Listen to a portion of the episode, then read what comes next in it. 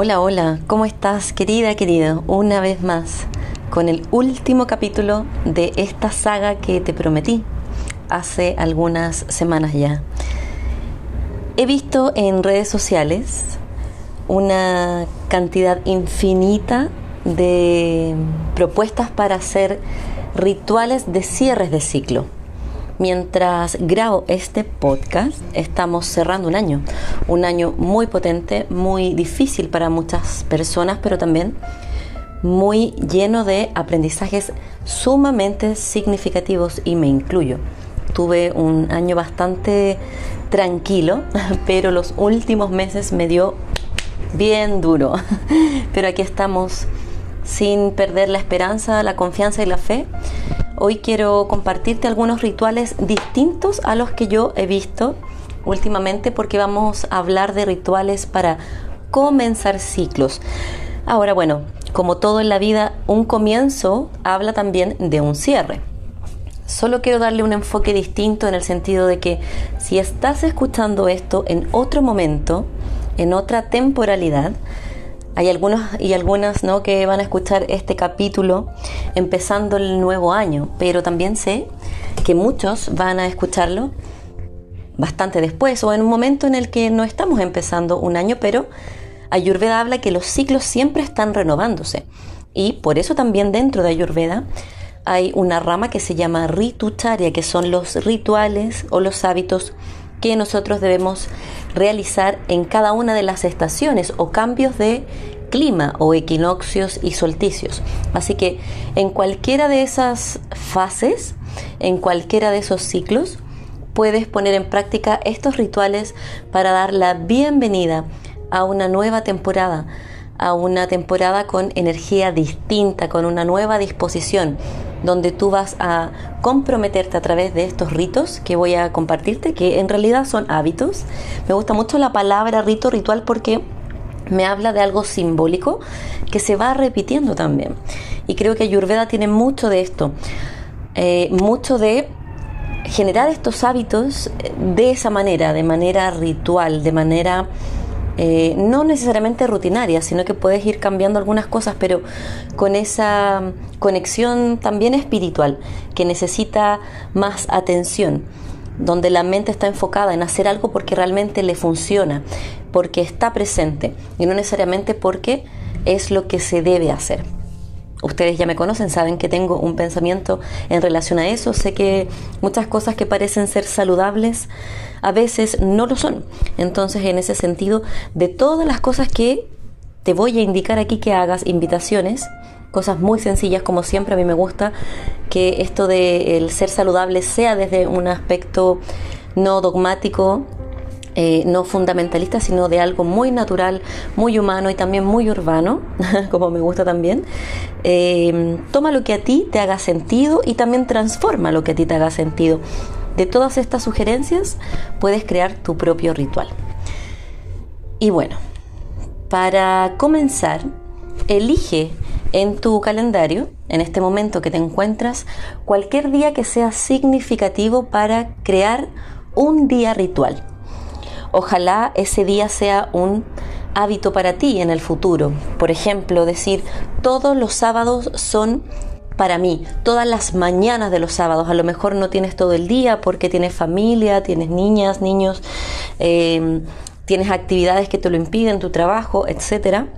Elige una mañana, un segmento de la mañana, una parte del día, puede ser todos los días o una vez a la semana, por lo menos es una forma de empezar, donde vas a practicar ciertas cosas pequeñas que te van a ayudar a tomar conciencia que es bueno poner esa noción de la mente, esa atención, esa conciencia en ti. Así que elige un día del calendario para despertar antes del amanecer. Me imagino que muchas y muchos de ustedes lo hacen tal vez porque practican a lo mejor algún deporte, alguna actividad, meditación o tal vez no. Yo en realidad no suelo despertar antes del amanecer, aunque en Ayurveda es algo que se promueve.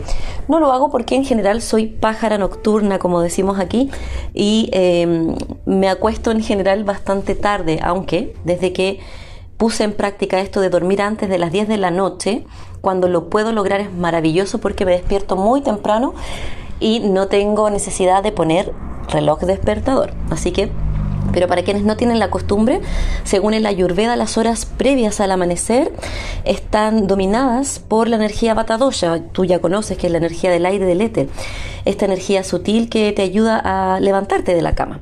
Entonces, levántate antes del amanecer, eh, ya que te va a ayudar a absorber una energía vibrante para el resto del día. Es la energía con la que vamos a empezar el día.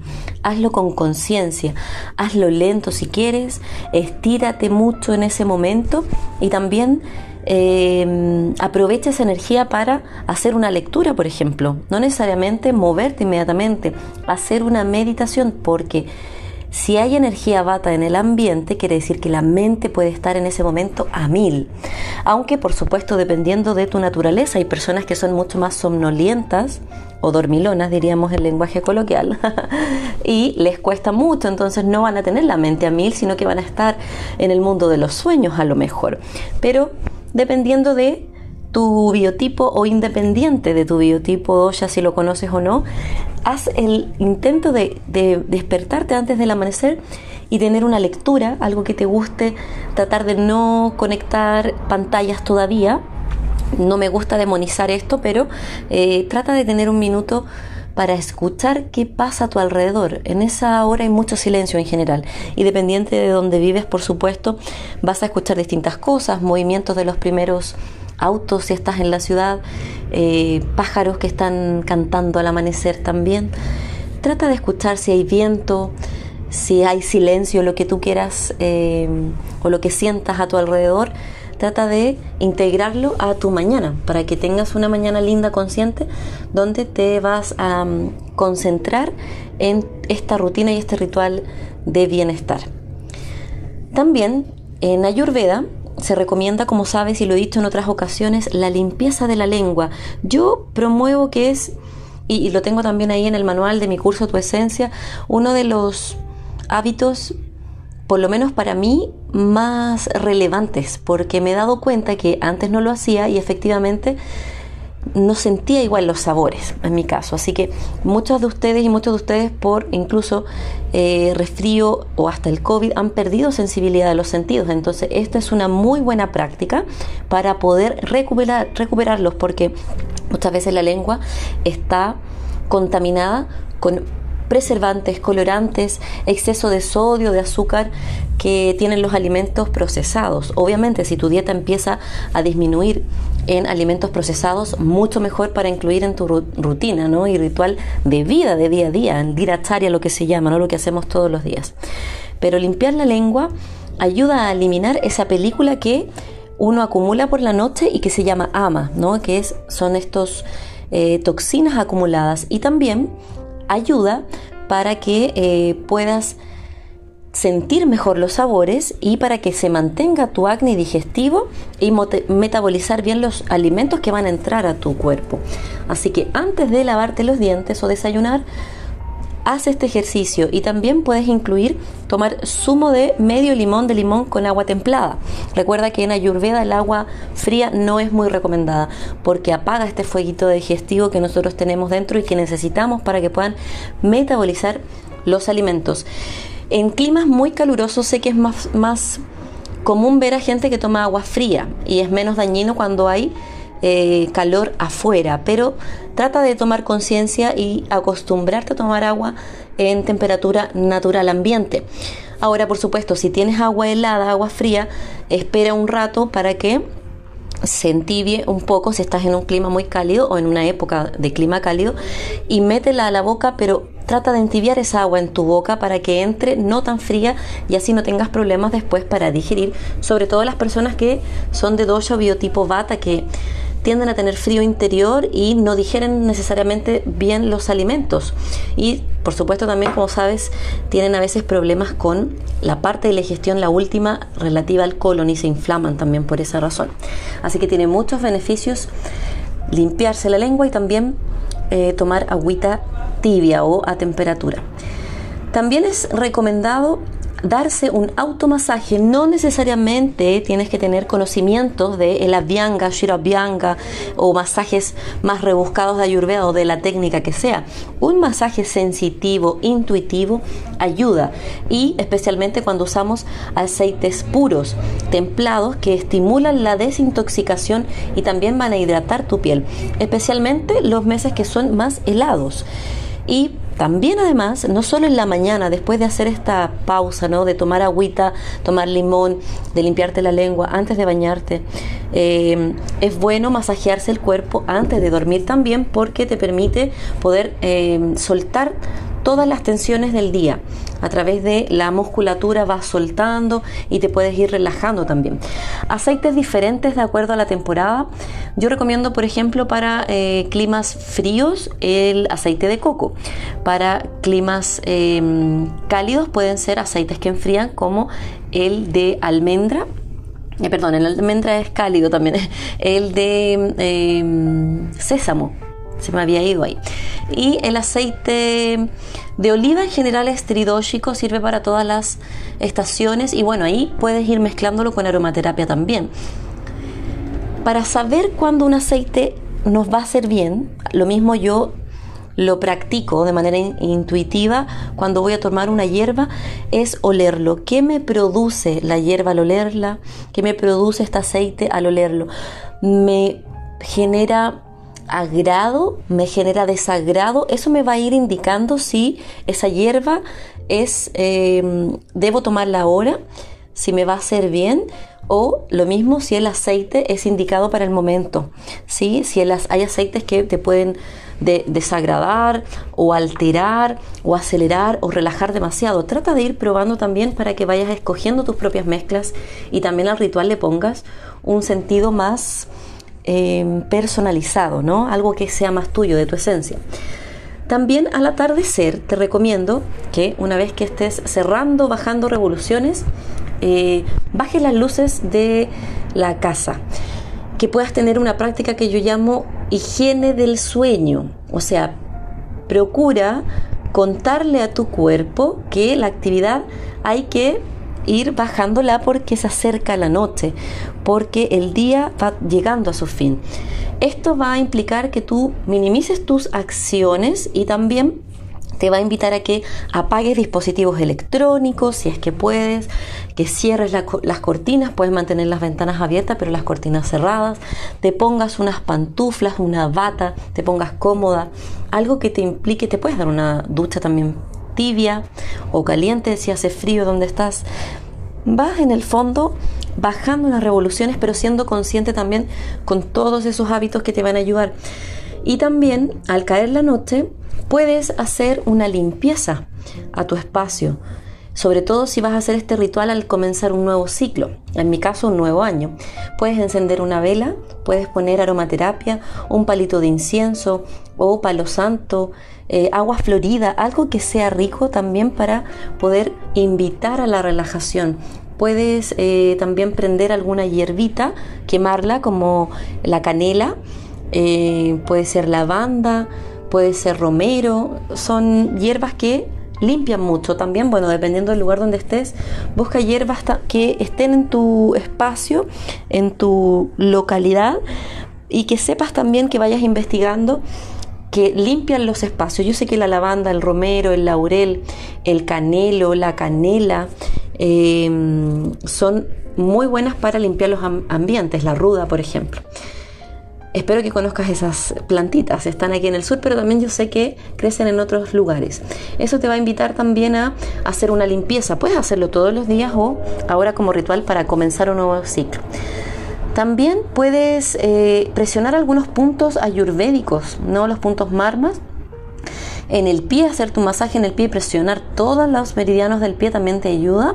Hay un punto que está entre el pulgar y el dedo índice que está en medio de eh, ese espacio que queda en las falanges, en la mano, que tú lo apretas y a veces a la gente le duele mucho. Es el punto del hígado en medicina china. Y que sirve mucho porque al apretarlo te relaja, quita el dolor de cabeza también, así que puedes hacer también hacerte un masaje con aceite esencial en el tercer ojo, relaja, en eh, la entrada o el inicio de tus sienes, en la abertura de la mandíbula.